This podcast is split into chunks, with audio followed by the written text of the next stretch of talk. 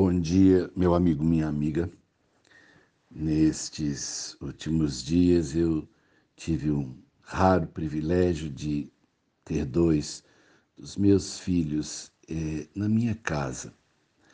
Desde o divórcio, em que eles tinham seis, quatro e dois anos, respectivamente, eles deixaram de morar comigo, né?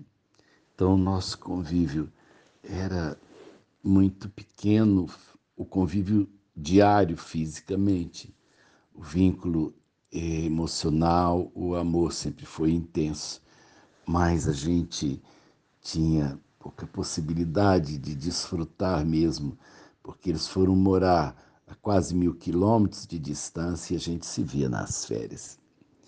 E a última a ir embora foi minha filha caçula, e ela deitada na minha cama, ela me abraçou e disse assim: Pai, eu sinto muita falta disso.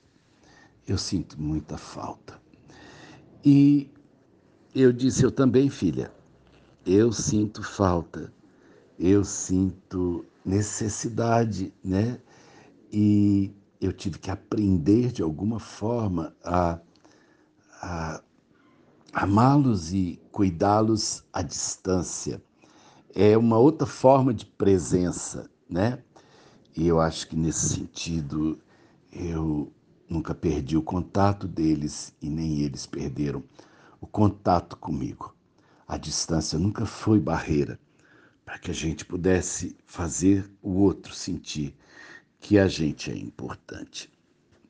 E me lembrei no encerramento do Evangelho de Mateus, quando Jesus, pouco antes é, de, né, depois da ressurreição, pouco antes dele subir ao céu, ele diz assim: Ide, portanto, e fazei discípulos de todas as nações, batizando-os em nome do Pai, do Filho e do Espírito Santo, ensinando-os a guardar todas as coisas que vos tenho ordenado.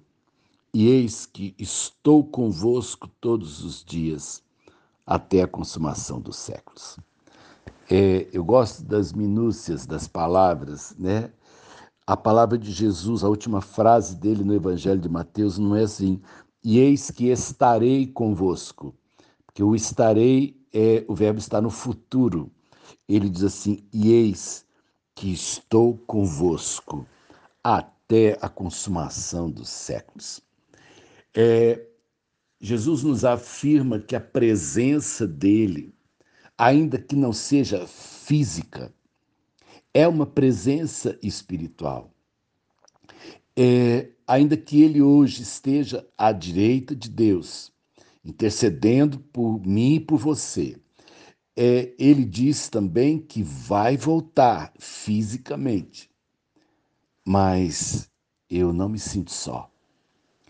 Eu não me sinto desamparado. Às vezes eu gostaria, como minha filha disse, de sentir mesmo o, o colo, né, o carinho, o toque do Senhor. Mas eu me sinto cercado, eu sinto Ele presente, eu sinto Ele é, movendo as peças ao meu redor, eu sinto Ele confortando e animando meu coração. Ele fala comigo na palavra. Ele me abraça através de alguém, eu sinto o reforço, o cuidado quando alguém, em nome dele, me toca ou me fala alguma coisa vinda da parte de Deus. Eu acredito nisso.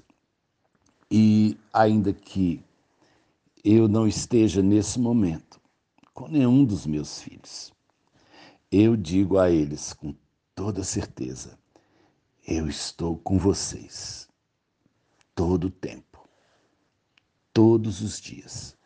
Vocês estão no meu cuidado, vocês estão na minha oração, vocês estão no meu amor, vocês estão no meu afeto. E tudo isso eu ouço de Deus. Tudo isso eu ouço de Cristo. Ele disse: Eu estou com você, Sérgio. eu estou com você que me escuta agora, todos os dias.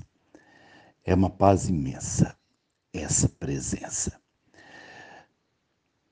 Manifesta, Deus, tua graça nessa manhã a todos aqueles que andam precisando de colo e de um cuidado que parece às vezes tão distante, tão difícil.